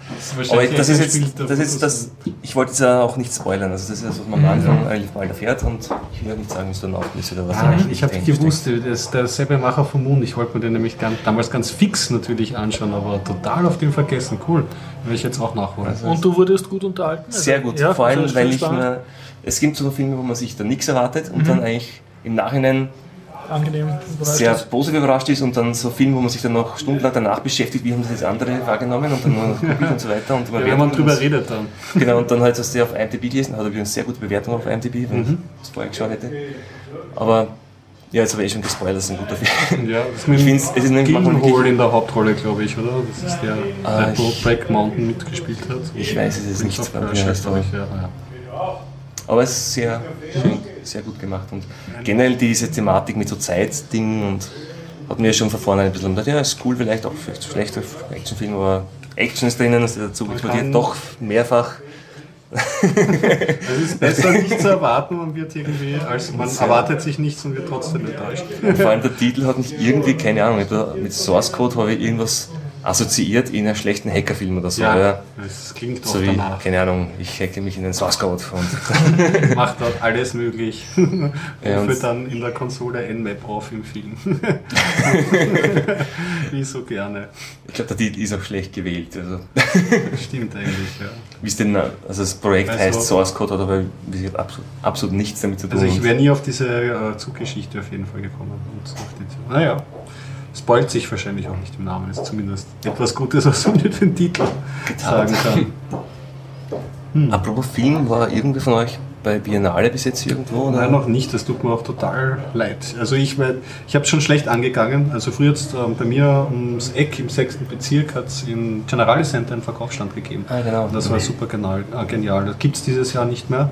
Und ähm, ich war bis jetzt auch zu voll, Karten zu besorgen, aber es sollte diese oder kommende Woche, glaube ich, eine Retrospektive über Woody Allen im Gartenbaukino im Rahmen der Biennale stattfinden. Da wollte ich unbedingt hin, weil ich ja durchaus auch ein Woody Allen-Fan bin und die ganzen alten 70er Jahre Woody Allens noch dazu die lustigen oder so, die sieht man ja halt, kann man sich auf DVD oder so anschauen, aber im Kino nochmal anzusehen, das wäre schön. Ja. Aber sonst nichts mitbekommen. Ich glaube, der große Eröffnungshit war, glaube ich, den sie gespielt haben als ersten Film, ein neuer Film von den Coen-Brüdern. Über, einen, über irgendeinen ähm, nicht so erfolgreichen Country-Sänger oder Folk-Sänger oder so. Ich meine, ich habe jetzt selber nichts gesehen, ich wollte nur fragen, ob Sie irgendwas zu erzählen habt, weil ich selber auch nicht so viel geschaut habe. Ich habe jetzt nur äh, zufällig bekommen für einen übermorgen Mittwoch äh, Primer. Ich glaube Primer heißt. Ist schon ein älterer Film. Ja, 2004. kenn ich. Schon gesehen? Ja, habe ich schon gesehen. Werde ich am Mittwoch voraussichtlich sehen, wenn sie ausgeht. Interessant. Ich bin gespannt, was du da, was du da drüber erzählen wirst. Ich habe nur noch ein, ein, ein Thema. Ich habe nur das Humble Bundle noch vom letzten Mal übrig. Ich habe nämlich wieder ein Humble Bundle gekauft, jetzt schon Ja, nicht das vom letzten Mal? Nein, nicht wieder? das, nicht das zweite, also nicht das vom letzten Mal. Das vom Let also vom vorletzten Mal, Ja. wo ich lang drüber geredet habe, Okay, ja. das war ein reines Android-Bundle. Okay, und Dieses Bundle heißt ähm, Mac PC? Linux ähm, and Android Humble Bundle Mhm. 7. Und sind alle Spiele für alle Plattformen oder sind nur ein paar dann plattformübergreifend? Es sind ähm, fast alle plattformübergreifend Mhm. und dort, wo sie es nicht zusammengebracht haben, ist eine äquivalente ähm, Teil der Spieleserie. Ich Aha. Mhm. glaube, bei Worms oder so gibt es eine Unterscheidung, wo es bei Android ein bisschen, bisschen anders ist. Und das war ein Haufen Spiele und ich habe mir eigentlich gedacht, das werde ich ähm, einfach kaufen, weil es mir sympathisch ist. Also du kaufst viele Spiele auf einen Fleck sozusagen für einen guten Preis. Ja, ja, genau. Das Konzept ist, glaube ich, mittlerweile klar. Du kannst den Preis selber aussuchen ähm, ähm, und wenn du ähm, mehr als der Durchschnitt zahlst, kriegst du noch extra Goodies wie noch mehr Soundtracks, noch Also mehr sie steuern dich Spiele. eigentlich zu einem gewissen Preis hin. Ja, also ich denke gar nicht rein nach. Ich drücke auf äh, 10 Dollar und Mhm. fertig ist die Soße und das ist sowieso immer über den Durchschnitt und das ist, ist auch Länge mal Breite wert. Und du kriegst Steam Keys für alles? Das? Oder? Das habe ich noch gar nicht ausprobiert. Also, ich bin ja ganz frisch bei Steam erst, Mhm. also ich kenne mich da mit dem noch überhaupt nicht aus. aber ähm, ja, zuerst habe ich gedacht, uninteressante Sachen, aber was ist dabei? Hm, Was ist zum Beispiel, also als große Spiele sind dabei ähm, Bart's Tale, von dem habe ich schon ein paar Mal erzählt. Das ist so ein relativ bisschen cheesy gemachtes Rollen, Action-Rollenspiel oder so. Aber ich habe es damals gern, gern gespielt. Das, was mich ähm, Hast du Bates Tale nicht schon einmal gehabt? Das habe ich öfter schon, Ja, ja, das ja. habe ich schon, also das, deswegen habe ich es mir Mhm. nicht gekauft. Was wirklich gut ist und was dabei ist, ist Broken Sword, äh, Director's Cut. Okay. Das habe ich auch, das ist schon ein, im Original in den 90er Jahren rausgekommen, das Point-and-Click-Adventures über Templar und Frankreich und Paris und Hippie Hi-Oh. Also ich mag das ja sehr gern, so diese narrativen Spiele, also es war auch gut, dass es wieder dabei war. Was das vielleicht her- herausragender ist, ähm, was ein Überraschungserfolg war, war Organ Trail Director's Cut. Das ist nämlich, mh, hat einer von euch Lost Patrol gespielt im früheren? Nein. Es ist so eine Art RGB in sehr achtbitiger Grafik. Natürlich mir zugegenkommend, es ist ein Zombie-Szenario. Am Anfang holt dich jemand ab und führt dich zu den Rest der Party. Der wird leider gebissen, du musst ihn erschießen. Und es ist sehr einfach gehalten. Der Hauptscreen, den das Spiel sich abspielt, ist ein fahrender 8-Bit-Wagen, Kombi-Wagen. Und dann tauchen immer so Zufall-Events auf und du musst dich durch die Amerika-Karte, du kannst nicht aussuchen, zu welcher Stadt, aber du kannst halt die Städte abfahren. Und du musst dann währenddessen schauen, dass du genug Essen hast, äh, genug Medizin. Ähm, es kommen dann so Sachen wie einer setzt sich auf die Patronenschachtel und wird erschossen dadurch oder das Auto wird beschädigt und solche Katastrophen sagen. Und sie haben auf liebevolle Sachen geachtet, wie zum Beispiel, du kannst immer einen Spruch eintragen auf den Grabstein, wenn einer deiner Charaktere stirbt. Und wenn du es ein zweites oder drittes Mal spielst, dann kommst du an diesen Grabsteinen vorbei. Also es, es, es hat was. Es ist mit Herz gemacht, achtbittig und wer dieses Genre des Survivals, ähm, RPGs ohne ähm, selber die Richtung bestimmen zu können, sondern immer nur auf die Events zu reagieren und dann zu schauen, wie gehe ich mit meinen Ressourcen um. Weil alles, also es kommt schon das Gefühl aus, alles ist knapp und du musst echt ums Überleben kämpfen sozusagen dann ist, war das echt ein Überraschungshit, weil es hat mich am Anfang wahnsinnig genervt, weil die Action, es gibt halt Actionsequenzen, da musst du auf Zombies schießen und es sind halt am Tablet nicht so rosig zu spielen. Aber ja, es, es geht auch anders. Was gibt's noch? Was ich noch empfehlen kann dabei ist ähm, Anodyne oder Anodyne. Das ist ein, schaut aus wie ein japanisches RGB. Heutzutage geht es mir oft zu modernen Mensch, äh, Spielen. Das ähm, schaut aus wie ein Genrespiel, aber macht dann komplett was anderes. Also das Anodyne beispielsweise schaut aus wie ein japanisches Rollenspiel.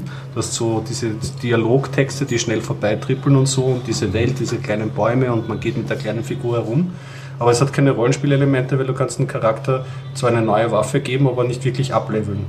Sondern es konzentriert sich ausschließlich auf diese Geschicklichkeitsteile. Also du musst irgendwie durch Lava ähm, und Monstern ausweichen und Monster mit. Deine einzige Waffe bleibt der Besen, du hast halt immer nur einen Besen, kannst Sachen wegkehren. Und da musst du dich halt so durch Geschicklichkeit spielen. Also es ist ein netter kleiner Zeitvertreib. Etwas, was mir vom Thema nicht gefallen, äh, sehr gefallen hat, aber vom Ansatz und sehr technologisch perfekt gemacht, ähm, ist, ist Anomalie Korea. Ähm, ist ein verkehrtes Tower Defense. Also normalerweise Tower Defense Du das- steuerst die Truppen. ja, ja, genau. Also du, normalerweise Tower Defense, du ähm, hast eine Stadt oder ein Gebiet und setzt die Türme hin und herannahende Feinde ähm, schießen die ab.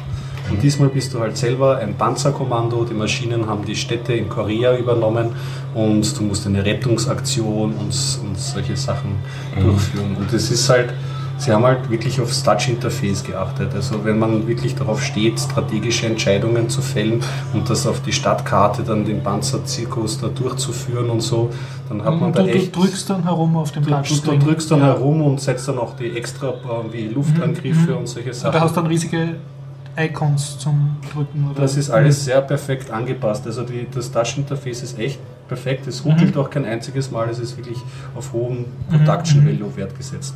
Was dagegen spricht, ist es halt ein rein militaristisches äh, Setting und die deutsche, also die deutsche, die englische Synchronstimme ist halt auch so ein wirkliches äh, ähm, klischeebehaftetes Japanisch-Amerikanisch, wo der eine japanisch-amerikanische Stimme immer die, die, die Bewegungsziele vorgibt. Also insofern kein sympathisches Spiel, trotzdem habe ich es gespielt jetzt mal länger. Du dürftest Das etwas ein- gehabt. Ja, es hat, es dürfte mich da. Du sagst, es ist allgemein haben. nicht so, dass ein Spiel, das am PC gut funktioniert, automatisch gut am Tablet funktioniert. Und das war jetzt eine schöne Tablet-Umsetzung sozusagen, die war tabletfreundlich. Richtig, also ich glaube, das war, ja genau, die war wirklich fürs Tablet ähm, super. Wenn nicht angepasst, vielleicht ist es auch vom Tablet auf die anderen Plattformen gewandert, weil es wirklich so an diese Touch-Logik war. Weil meistens ist es schon ein ziemlicher, also bei Point-and-Click-Adventures, die nicht gut angepasst sind, merkt man das sofort. Aber da kann man zum Beispiel das Broken Sword rausnehmen, weil die haben sich voll viel Gedanken gemacht, wie man ähm, wichtige Punkte im Spiel findet. Also beim Point-and-Click-Adventure immer so, was ist ein, ein, ein, ein Buch, das nur ein Hintergrund ist und was ein echter Spot. Und damit du dich nicht zum Idioten tappst oder so, gibt es einige Methoden, aber die muss man halt beachten. Deswegen, wenn für alle, die halt sagen, ja, dann nimm dir halt eine Scam-VM für Android und lade dann die, die alten Adventures drauf, das macht, kann man machen, Aber macht keinen macht Spaß. keinen Spaß. Eben wenn es ein anderes Interface ist. Ja. Es gibt sonst noch ähm, Ticket to Ride, das ist eine Brettspielumsetzung, hat mich jetzt nicht rausgerissen, schön gemacht, aber Brettspiele, äh, das hat mich jetzt nicht so interess interessiert. Greed Corp ist so ein Sechseck-Strategiespiel. Sechs extra. Okay. Ja, genau, mit diesem Hex. Sechseck. Sechseck, genau, Sechseck. Ja, ja. Und? Strategiespiel. Auch äh, tabletfreundlich? Oder? Ähm, ja, schon, aber ein bisschen umständlich mir jetzt nicht so gut gefallen. Die Prämisse ist halt, ähm, man muss die Umwelt zerstören und sich und seine Gegner gleich mit. Ähm, man hat irgendwie so eine Insel, die hängt in der Luft und das ist vollkommen bizarr eigentlich. Und man kann auf jedes Feld kann man einen Stampfer ähm, setzen. Der Stampfer tritt dann das Sechseck immer so eine Ebene weiter runter. Und wenn, er, wenn du es ganz irgendwie ausgemeint hast, so ein Sechseck, dann fällt es weg und du hast weniger Fläche. Da ist ein Loch. Genau, das heißt, jeder, immer wenn du dir, glaube ich, genau, das ist ein Loch. Also du kannst, du overharvestest sozusagen deine Strategic Map. Richtig. Und das musst du aber machen, um Geld zu bekommen. Deswegen bist du immer, ich zerstöre mein Land und beute es komplett aus, aber Und- nehme mehr Fläche und Ressourcen dann am anderen Ende auch wieder weg, weil ich das Feld dann nicht mehr habe. kannst dann, also mit dem kannst du einen Panzer kaufen oder was, mit dem du den Feind bekommst. genau, richtig. Geh. Aber könntest du dann nicht einfach so einen Graben stampfen und der Gegner kommt da nie rüber? Das muss ich erst versuchen. So lange, so lange habe ich das Spiel noch nicht gespielt, aber vielleicht ist es eine Strategie. Ja. Aber dann komme ich ja- in Aber dann komme ich ja nie rüber, um ihn dann kaputt zu machen. Ja. Koexistenz, glaube keine, ist keine so lang. Vielleicht in Langangriffe, die späteren- Zwei, zwei Level, in späteren Leveln. Dafür habe ich es echt zu wenig gespielt. Mhm. Aber ja, das ist halt. Interessant. Ja. Worms 2, Armageddon, Mhm. am Tablet unspielbar. Ja, Worms kennt, das war so aus den Anfangstagen einer der Sachen, die man gerne im Netzwerk Ja. gegeneinander gespielt hat. Jeder hat so ein Chor von ein paar Würmern mit verschiedenen abstrusen Waffen wie Bazooka und Für Leute, die super Worms scharf gespielt haben, gehört zur Kategorie der Artilleriespiele, wo du prinzipiell den Winkel und die Abschussgeschwindigkeit Mhm. vorgibst und dann schießt du in so einem schönen hübschen Bogal Auf anderen auf anderen. Ja, Worms war eine PC-Inkarnation von einem eigentlich recht alten Spiel Mhm. und hat halt durch nette Zeichentrickgrafik geglänzt und wird seitdem mehrmals auch äh, unter Linux gibt es immer wieder Reinkarnationen davon, weil die Spielidee einfach so unsterblich ist. Ja, Wobei du auch, glaube ich, die Landschaft zerschießen kannst. Also du kannst also einen Tunnel schießen und durch den Tunnel dann Genau, die Erde geht weg, wenn du Ja. dann Sachen wegspringst. Das Problem ist, es hat bei Worms auch einen ganz leichten Jump-and-Run-Charakter, weil du ja mit diesen Würmern auch gehen und hüpfen kannst und so. Gibt es auch dieses Ninja Rope oder so, diese ganz komplizierten Sachen, wo du dich dann so Tarzan-mäßig so herumschwindeln kannst? das Das, hab habe ich ich- nie wirklich durchschaut, wie das geht. Ja, das, das weiß ich nicht, aber Mhm. wenn es das geben würde am Tablet, ist das unspielbar. Ich habe Mhm, versucht, diese Würmer zu steuern und du brauchst ja doch für ein paar Sprünge und Ja, für die Winkel eine, eine Genauigkeit. Wie wird das gemacht Und am das Tablet? Wischst du dann direkt auf der Spielfläche herum oder hast du dann Icons, die du drückst? halb, halb, Aha. so wie ich das verstanden Mhm, habe. mhm. Aber wie gesagt, es funktioniert am Tablet überhaupt nicht. Aber ich Mhm. bin froh, ich habe es ja jetzt, kann ich es unter jeder Plattform spielen. Kannst mal auf den Windows-Rechner installieren. Auf den Er hat sich. Windows installiert. Ja, leider. Ich habe hab schon vorher gestanden, Windows 8.1. Windows 8? Ja. Okay. Ah, Da kann ich dich hier, da hatte ich eine kurze Zwischenfrage. Hast du bei Windows 8 auch einen ähm, verpflichtenden Outlook-Account einrichten müssen? Oder ging das? ohne? Man konnte überspringen. Also Ja. den, diesen ich Windows, dieses gesehen. Microsoft Live Account. Es wird so oftmals hingewiesen, dass es dann gewisse Dinge nicht gehen und so weiter und vor allem beim Store. Aber ich habe zwei Rechner als künstlich aufgesetzt für Bekannte, ohne dass ich Da das. war's. Ich habe dann gesagt, ihr könnt sogar einen einrichten oder nicht. Ich habe aber keinen eingerichtet und nur lokales Konto erstellt. Und ich habe mich echt abgesucht und das beim 8.1 hat, hat, es so ausgeschaut, als wäre das unüberspringbar. Aber das muss ich noch genauer recherchieren. das war aber noch nicht, also genau, es war noch nicht 8.1, es war noch die Die 8er, die erste. Ja, aber es hat mich nicht so erwärmt. Ich habe dann gleich den Dings weißt, äh, das Add-on, das dir den, Ah ja, den- das Menü wieder bringt. Da gibt es ja ein, ähm, einige mittlerweile. Das Startmenü. Ja, genau. Das eine. Ich habe gedacht, dann gibt es das? wieder bei Shell neuen. Ja, Es ist aber nicht dasselbe. Also sie haben Aha. den Button, aber wenn du den Button klickst, kommst du auf die Kakeloberfläche. So ein Fake-Button. Er ist nur ein Button. Ich will mal einen Start-Button. Na, alle wollten einen Button haben, also haben sie einen Ja. Button hingepflanzt. Nehmt das, User. aber das. Aber man kann jetzt zumindest direkt, direkt äh, in die Desktop-Oberfläche booten. Weil früher kann man immer die Kachel-Oberfläche zuerst. Aber wir Classic Shell, so heißt es, oder? Okay. Dieses Tool. Das ist, glaube ich, sogar Open Source und ist Wirklich? die meistverbreitete Erweiterung. Das macht dein Windows wieder so, wie es immer war. Du kannst ja dann einen Start-Button und Damit kannst du endlich wieder, wenn du ihn herunterfahren willst, auf Start klicken musst. Genau. Wie gehört. Es gehört. Aber wie gesagt, auf einem Nicht-Touch-Gerät macht diese Kakeloberfläche, finde ich, echt wenig Sinn. Und mich, Mhm. dieses Wechseln der Konzepte, Ja. ich meine, die Systemsteuerung, Ja. also die Einstellungen, also quasi Systemsteuerung in der neuen Kakeloberfläche, die konnte nur ein Teil von dem, was man in der alten Systemsteuerung Ja, ja. konnte, die es immer noch gibt. Das heißt, du musst immer wechseln, dort suchen und da suchen. Also ich habe dieses Dual-Konzept, ich halte das immer noch für den größten Blödsinn. Ja, vielleicht auch ein Convertible macht Sinn, aber was mich vor allem jetzt in den ersten Tagen gestört hat, ich komme mit den Kacheln weg, wenn ich jetzt in der Desktop-Oberfläche an sich damit in Ruhe gelassen wird. Aber viele Aktionen, die ich auslöse, führen mich wieder direkt zurück in die Kacheloberfläche. Und das Outlook, wenn man sich jetzt anschaut, das schaut halt jetzt aus wie eine farblosere Gmail ähm. Und immer wollen die ganzen Applikationen immer in einen mit Vollscreen anspringen, was einen wahnsinnig macht, Ja. wenn man einfach einmal jetzt Browserfenster runter, lass mich in Ruhe machen möchte, sondern sie wollen halt immer in die Applikation. Also wenn du auf einem 24 Zoll Display sitzt und dann hast alles springt hin Vollscreen an. Ja. Das ist, finde ich, so eine Tablet-Oberfläche, aber nichts, was ich auf einem Arbeitsgroßbildschirm haben möchte. Und, Ja, Obwohl ich selber wie gesagt nicht, noch nicht damit produktiv gearbeitet habe. Ich habe jetzt nur mal kurz angetestet und so und oder für andere aufgesetzt. ebenso. Also ich werde dann noch weiter berichten in den kommenden Wochen. Ich werde es muss ich gestehen, ja eh nicht viel mehr verwenden, als Steam zu starten und dann halt zu spielen darunter. Aber ja. Ja. Äh, abschließend kann ich noch sagen, ein Spiel kann ich noch vorstellen, das war ganz süß. In, Incredipede nennt sich das, von unglaublichen Fuß, so ein Wortspiel. Und da bist du so ein, eine grüne Spinne mit verschieden vielen Füßen pro Level und einem Auge in der Mitte. Das ist alles sehr, in einem sehr eigenen grafischen Stil gezeichnet und ist ein Physikspiel. Du kannst eigentlich nur zwei Aktionen machen. Du kannst dich in die Seite, eine Seite drehen mit den Füßen oder auf die andere Seite und musst immer ein Ziel erreichen. Aber diese, diese, diese Füße, die du hast, die gehorchen der Physik, weil also da sind Gelenke dran und die baumeln dann runter oder du ziehst dich beim Drehen dann zusammen und gehst wieder auseinander. Also Und die Füße haften an der Oberfläche, also hast du so Saugnapfschuhe? Saugnapfschuhe hast du bis jetzt nicht, aber zum Beispiel du schwimmst auf Oberflächen. Aber du tust dann, ähm, aber wenn du schwimmst, dann tust du irgendwie ein bisschen auf und ein bisschen abtauchen. Und bei diesem Physikspiel ist das halt so, wenn du zum Beispiel unter einer Insel durch musst, dann musst du erst einmal ins Wasser, einen guten Augenblick abwarten, dass du ein bisschen unter Wasser bist, dann irgendwie dich drehen und versuchen Halt zu finden. Also dieses, man kann es ein bisschen vergleichen wie mit diesen ähm, Elmar spielen oder so, also wo du ähm, am Motorrad Physik hast und wirklich Zentimeter genau mit dem Hinterradl irgendwo hupfen musst. Ja, ja. Ungefähr auf diesem Physikdrehniveau ist das auch, weil man muss sehr exakt irgendwie ansteuern, wie man halt den Weg beschreitet.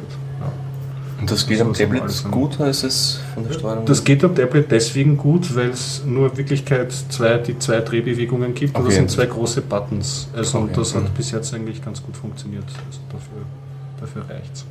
Ja. Ich kann ein bisschen was erzählen über Filme machen. Okay. Hast ich du hab- einen Film gemacht? Ja, ich habe einen Film gemacht. äh, Für eine Projektarbeit mit Freunden habe ich ein Sales-Video erstellt über eine Webseite.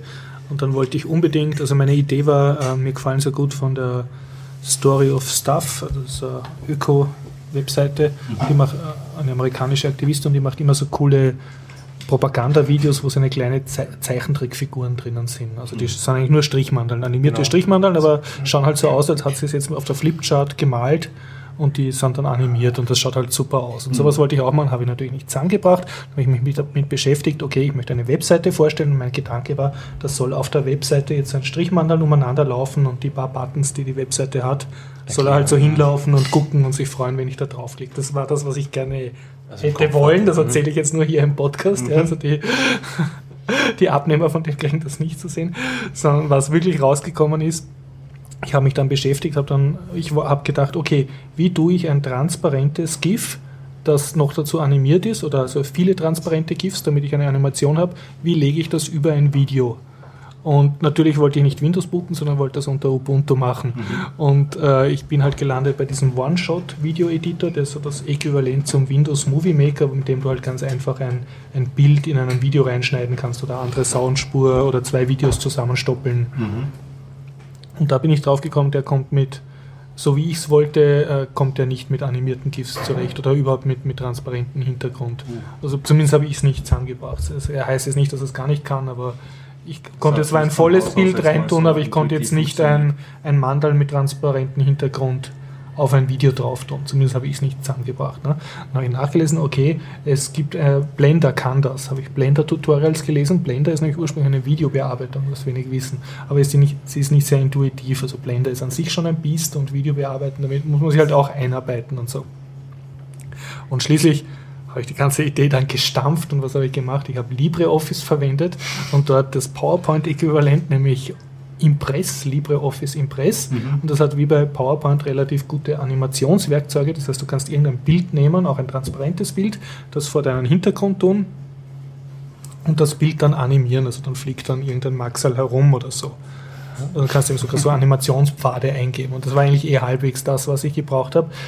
Und es schaut natürlich jetzt wesentlich schlechter aus, als mir, mhm. ich mir das vorgestellt habe. Und ich war dann auch mit LibreOffice nicht ganz zufrieden. Erstens ist es dauernd abgestürzt, das heißt, ich habe alle zwei Minuten speichern müssen. Ich weiß jetzt nicht, ob das an meinem Computer liegt oder an LibreOffice. Und es gibt dann so Werkzeuge, dass du jetzt, wenn du eine Figur hast, sagen wir eine kleine Mickey Maus oder ein kleines Maxal und du willst, dass sich das von A nach B bewegt, in einer gewissen Zeit, dann kannst du zwar eine Freihandlinie eingeben, dass sich das jetzt so bewegt, aber ich habe es nicht geschafft, eine gerade Linie einzugeben, dass der sich in einer geraden Linie bewegt. Okay, so und ein paar Effekte gab es wieder, wo ja, ist, ja, normalerweise müsste man Steuerung oder Shift oder so drücken und dann ist die Linie gerade. Das habe ich nicht zusammengebracht. Kann sein, dass das irgendwie geht, aber ich habe dann auch nur begrenzte Zeit mhm. gehabt. Und das andere, was mir aufgefallen ist, war, es gibt dann äh, fertige Effekte und da kannst du wieder die Zeit schlecht einstellen. Also es geht irgendwie, es ist alles irgendwie nicht so ideal, aber nur für jeden, der, also wenn wer billig einen, einen kleinen Trickfilm machen will, wo halt irgendwelche Fotos umeinander fliegen und so, äh, dem kann ich schon empfehlen, einfach mit LibreOffice oder mit einem anderen Office halt im Präsentationsmodul, also im PowerPoint-Äquivalent, mhm. Animationen machen. Die sind so, dass man es relativ schnell kapiert, wie das geht und es schaut dann relativ schnell so aus, wie man es will und das Ganze dann mit einem Screencast-Ding aufnehmen. aufnehmen, weil LibreOffice hat zwar eine Export-to-Flash Option, okay. aber keine Export to AVI oder Export to MP4. Die habe ich nicht gefunden. Mhm. Möglicherweise gibt es es auch irgendwie als mhm.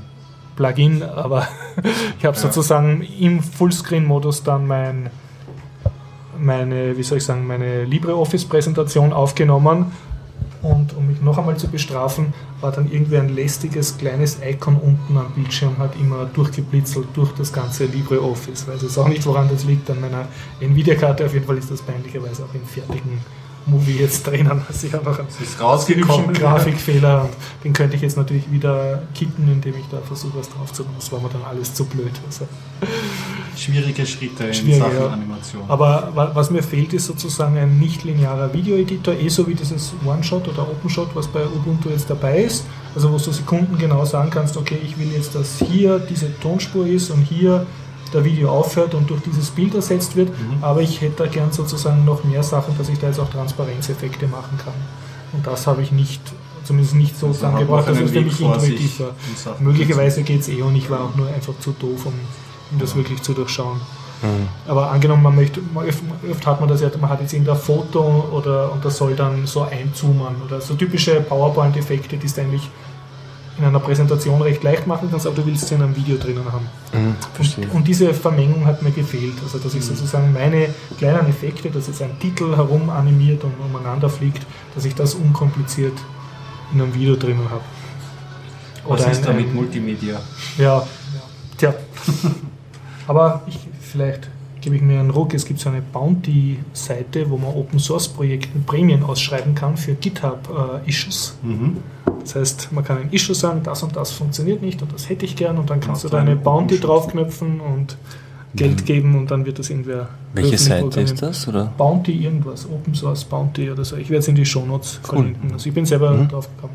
Das ist praktisch so für Open Source Projekte ein, ein Prämiensystem, wo du Mhm. sagst, ich möchte unbedingt dieses Feature haben oder diesen Bug gefixt haben und du versprichst so Geld Kickstarter-mäßig, wenn das gefixt wird. Ich kenne sie oft so in diversen Foren, wie FixDA zum Beispiel, wenn irgendwelche Leute was wollen, das so oft so bauen, das in, Ja. einfach halt mit Threads gestartet werden, wo halt Leute Okay, ja, sagen, ja. okay, und ich würde das so und so sponsern. Super Aber ich wusste ist. nicht, dass da eine Plattform gibt. Das stimmt, Doch, ist es wirklich super. Es, so, es gibt so oft Projekte, wo dann die, keine Ahnung, irgendwer könnte aber will es nicht. Oder Genau, und das ist Und auch es eine gibt Motivation. Viele User, die dann da auch unterwegs sind, die es nicht selber können und so. Und oft sind es gar nicht schwere Sachen. Und Ist vor allem super Aber für Schüler Manchmal oder. nähert man sich auch so der Grenze, Ja. so selber wissentlich. Man es ärgert einem irgendwas, man setzt sich immer mehr auseinander, dann konfiguriert man schon ganz Mhm. viel und dann liest man schon einen speziellen Teil und dann ist der Schritt vielleicht genau mit, dieser, mit diesem finanziellen Anreiz, dass man dann doch wirklich was äh, zurückfließen lässt und nicht nur den Fix für sich macht vielleicht und Mhm. dann bei sich versauern lässt. In diesem Zusammenhang, ich mache ja hauptberuflich Programmierkurse für eben Leute, die gerne programmieren lernen. Und da hat mir jetzt auch ein Teilnehmer gesagt, auch die FSFE zum Beispiel schreibt äh, Bounties aus. Also okay. die, die haben gewisse Sachen, ja, das auch hätten sie gern. Ja, eins, wo witzigerweise der Florian sogar angefangen hat zum Programmieren und irgendwie nicht weitergemacht hat. Und da, also da ist dann sogar eine Prämie, was weiß ich, von 400 Euro wäre da, wenn jemand das fertig programmiert. Und das ist jetzt für einen, der eh gerade programmieren lernen will und dann eh ein Projekt braucht, an dem er das macht und dann weiß, okay, da kriege ich dann auch ein Geld. Das kann dann auch sehr motivierend sein, weil du jetzt sozusagen nicht Ja, genau. für deinen Lehrer programmierst, sondern wenigstens für eine kleine Prämie und vor- hoffentlich für eine Organisation oder Sache, die dir auch gefällt. Ne? wohl die Idee, dass jetzt Anfänger so Dinge programmieren. Ja, ich meine, Sicherheitsrelevant, bitte. Ja, ich hätte jetzt gerne eine neue Firewall. gerne, gerne. Ja. Hardware-Firewall. Nein, aber es gibt ja dieses Google Summer of Code Projekt, Stimmt, wo auch, genau. äh, auch Praktikanten hingeführt werden zum, zum, äh, zum Open Source Pro Projekte sich beteiligen. Und wo auch sehr interessante Dinge immer rauskommen. Ja. Also auch sehr Ja. coole Sachen. Also das finde ich schon ein cooles Projekt. Und, und ich glaube, es, es wäre sicher ein, ein eigener Berufszweig, äh, dass, dass du nur einfach äh, Issues verwaltest und Bugs und, und, und Prämien dafür austeilst. Also, wie soll ich sagen? anderen Seite selber Prämien austeilen. Ja, angenommen, du bist jetzt kein Programmierer, aber du beschäftigst dich mit Software und du weißt, das und das gibt's und du organisierst einfach nur so und so viele User, sammelst die Foren-Trades äh, und, und sammelst einfach Geld für um, und weißt, dass dann wieder Programmierern zu, die das lösen. Also ich glaube, da könnte eine ganze Industrie entstehen. Du sammelst User und sammelst und suchst auch die passenden Programmierer. Ja, oder du Oder schreibst bringst das, Leute du bringst die zusammen. Programmierer zusammen, ja, so praktisch ein, ein genau, ja.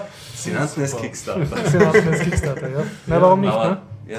Weil es gibt ja genug Programmierer, die nicht wissen, was sie tun sollen. Ich meine, schaut euch das österreichische Schulsystem an. Es gibt, jeder HTL muss programmieren gelernt werden. Ne? Aber Und die Kann man machen dann halt die, programmieren? Oder will man? Es kommt ja oft, ich denke mal, es oft die es ganzen Backstudenten, die produziert werden, die müssen alle eine Diplomarbeit schreiben, eine wissenschaftliche Arbeit. Ne? Stimmt. Es, es gibt genug und die machen halt eine hunderttausendste Pseudo-Web-Anwendung, die kein Schwein interessiert. Naja, ja. Oder unter einem tollen Kann man sich alle Kalender. Bounty schnappen. Ja, wer es mag und Dinge, das ist auf jeden Fall kein, kein schlechtes Konzept. Gut, dass diese Bounties hochgestiegen sind. Du hast vorhin ähm, erzählt ähm, über LibreOffice, dass du es ver äh, verwendet hast. Ja. Da habe ich noch einen so alltags ganz blöd Kniff. Ähm, Ja. Das ist das Problem, äh, man hat ein PDF und man möchte einfach alle Bilder raushaben ähm, aus diesem PDF. Wie würde jetzt so machen? Warum willst du die Bilder raus Einfach haben? Dann ist ja noch fader. Das ist ja natürlich, aber manchmal gibt, muss, bekommt man ja Sachen und man muss nur die Bilder Steuerung. A, Steuerung C. Dann hast du es als Screenshot draußen. Nein, nicht dann hast du als den Text. Bilder. Ja, den Text will ich nicht. Bilder. Achso, du willst nur die Bilder. Jetzt check ich es erst. Ich habe Bilder. gedacht, du Ja, willst die genau. Bilder Also, weghaben. Nochmal von vorne. Man hat ein PDF, man möchte alle Nur die Bilder, aber nicht den Text. Genau. Okay. Habt okay. einen Lösungsweg Nein, dafür würde ich screenshotten. Nein. Ich habe jetzt einen ähnlichen Fall erlebt, wo, mich, wo ich gefragt wurde, wie ich aus einem. Jemand hat Bilder benötigt und hat ein Word bekommen, Okay. wo ein Bild drinnen war. Also es, gibt- Ja, genau. Es Den, die Durchschnitts, Wege, sind den ja, Durchschnitts, also schickt mir das, schickt mir das Bild und der, die macht- betreffende Person Haut das fügt das Word. Bild in ein Word Ja. und schickt das Word, weil Ja. Word ist das Ultimate, das ist das. Ja, Und genialerweise auch noch oft als diese Outlook-Attachment, was du nicht öffnen kannst, Ja. wenn man es nicht Outlook hast. Oder Das weiß man eh normal nicht, aber, aber wie wir es zum Beispiel da das rausbekommen, und zwar in der vollen Auflösung, oder zumindest in der bestmöglichen Auflösung, die halt das ermöglicht. Ja. Und mit zum Beispiel, wenn du nämlich Steuerung äh, kopieren, einfach, also das Bild markieren und Steuerung C und einfügen in ein anderes Grafikprogramm unter Windows, bekommst du nämlich nicht die volle Auflösung, sondern die Auflösung, die du gerade eingestellt hast, offensichtlich. Ah, das ist aber blöd. Und weißt du, wie man es aus dem Word, ich habe dann mir überlegt, wie ich das jetzt ein, ich kann es ganz groß zoomen und einen Screenshot machen oder irgend sowas. Oder so einen dummen Workaround und Das die, ist- genau. die Idee, dann- also die Idee, man kann beim Word ja speichern als Webseite. Ich meine, da kommen dann so furchtbare Webseiten raus, aber, aber die Bilder sind extra Natürlich, und die sind aber auch schön extra. in einem und extra so. Ordner. Ah, das ist eine super Idee. Und du hast das in Word, wenn du aus dem Word zumindest Bilder brauchst, hast du dann die aus dem, und das, Vielleicht könnte das für mein Problem sein. und du hast also einen, ich weiß nicht mal, PDF als Ja, Webseite. genau. Also, bekommt, ja, genau. also, also PDF bekommt man und PDF als Webseite speichern. Also zumindest bei LibreOffice kann man ins ähm, LibreOffice Draw kann man PDFs importieren Mhm. und das ähm, bringt dir das in ein Format, wo du die ganzen Bilder hast und die kannst du dann auch exportieren. Also nochmal, du Ah, du importierst kannst das PDF in LibreOffice Draw und Genau. dann exportierst du es oder? Exportierst du die Bilder, die du hast. Ah, das kannst du dann direkt mit der rechten Maustaste exportieren. Kannst du anklicken, rechts exportieren oder ähm, in das Mhm. Menü. Und dann hast du das Bild und nicht einen miesen Screenshot von dem Bild. Wobei ich mir gedacht habe, die Automatisierung ist dann auch der Hund, weil ich habe dann noch, das waren Mhm. nur 10 Bilder, das habe ich einzeln gemacht. Aber wenn man natürlich so einen Exportweg mit HTML hat, und das ist gar nicht unwahrscheinlich, dass es vielleicht auch in einem dieser ähm, Pakete gibt. Auf jeden Fall, Kann was man anderes ist ja. nicht automatisiert, aber manuell, aber ist mir eingefallen, der GIMP kann auch PDF-Dokument, also PDF Ah. als Dateiformat öffnen. GIMP kann PDFs öffnen? Das ist hast dann du eine es wahrscheinlich Grafik. Aber du hast dann eine Auflösung, obwohl, ich weiß nicht, ob man dann, Oder kannst du das Bild markieren dann? Beim Ding Ja, ist es nämlich so, beim nein, JAWS nicht- ist es so, er unterscheidet zwischen Textfeldern und Mhm, den Grafiken. das weiß ich jetzt nicht, Das heißt, was, ich habe das noch dann nicht auch raus probiert. ja, beim, äh, mit, dem- Draw? Lib- äh, mit dem Draw. Das ist genau, ich krieg's Ja. auch raus, genau. Eigentlich das, was du willst von einem PDF. Ne? Naja, beim PDF gibt es ja, Menü. du kannst auch angeben, ob es speicherbar, kopierbar, Ja, ja, Dinge ja, so sein sollen, das sind rechte Dinge. Ja. Wie gesagt, Ja, manchmal will man es raus, im Büroalltag. Man bekommt es in irgendeinem Format und steht dann da. Und dann ist es manchmal gar nicht so einfach, weil sehr viele der Links weisen dann, naja, Adobe Creator, keine Ahnung was, bla, und ja, hat man halt nicht gerade gerade zur Hand, die Lizenz. zumindest, ja. GIMP oder Draw kann man zumindest runterladen. Sehr gut. Ja, genau, das, das geht. Auch unter Windows. Stimmt, ja. Und das funktioniert auch ganz gut irgendwie unter Windows mittlerweile. Ich meine, ich muss sagen, ich bin weder aus der Photoshop-Ecke, also ich bin da nicht so der Experte im Grafikbereich, aber mit GIMP ich mir so weit angefreundet, dass ich die Dinge, die ich brauche, so, wann ich was brauche, das war ich nur bei meinen, auf der Uni bei einzelnen Projekten, dass ich immer Grafikdinge braucht, aber das waren ja einfache Dinge, also ich würde mich jetzt nicht als Experte bezeichnen und da ich Photoshop vorher nicht kannte, kann ich auch nicht sagen, dass ich mich umgewöhnen musste oder so. Ja, genau. Also als für das Webgramses reicht für mich Ja. auch hundertprozentig. Es gibt gute Tutorials und ich, ich war immer sehr überrascht, wie schnell man, also ist immer so, wenn man das ist toll, wie einfach das eigentlich geht, man hat einen tollen Verlaufseffekt und so die ersten kleinen Schritte und dann immer merkt man, hey, mit ein paar wenig, mit ein paar wenig simplen Werkzeugen kann man in Summe sehr komplexe Dinge machen. Also die grafisch schon mal sehr schön ausschauen, nicht vielleicht an einen professionellen Grafikbearbeiter herankommen, aber für mich schon sehr gut genug ausschauen und das habe ich auch, also auch mit GIMP gelernt, ohne dass ich mich da jetzt ein Bein brechen musste. Ja, es ist halt bei- gerade bei Grafikprogrammen voll die Problematik. Also einerseits kriegt man immer so, so ähm, äh, Holzhammer-Argumente mit so, halt in eine gewisse Auflösung oder so funktioniert er nicht bei GIMP. Das war bis vor ein paar Jahren zumindest irgendwie so eine Limitierung. Und das andere ist, dass halt natürlich die ganzen Grafiker einfach den Monopolisten, Monopolisten von, von Photoshop einfach äh, Photoshop lernen. Und wenn du dir mal so einen Workflow angewohnt gewöhnt hast, dann ist es einfach schwierig. Das berühmte Baby-Duck-Syndrom. Ah, genau, deswegen sollten wir schon Kleine An Kinder Schulen. sowas hingeführt werden. Genau. an Schulen den Computerführerschein mit Word machen. Leider ist es so. Schnief. So, Haben wir ähm, Bitcoin-Updates? noch nicht, Aber vielleicht. Letztes Mal haben wir auch Vielleicht schon. Also ich werde wir können es wahrscheinlich bis jetzt, ähm, ab jetzt nicht mehr immer im Vorhinein ankündigen, weil sie jetzt den Aufnahmetermin nach hinten verlegt haben und so, aber meistens Aber wenn du es kriegst, immer, dann, dann, kommt schnitten das auf jeden dann. Fall. Also, wenn sie jetzt noch was hören, dann sind es die Bitcoin-Updates. Wenn nicht, dann nicht. Okay, Schön dann war's. bedanken wir uns fürs Zuhören. Und Schönen Nächste Abend. Woche bis zum nächsten Mal. Bis zum nächsten Mal. 130er. Deine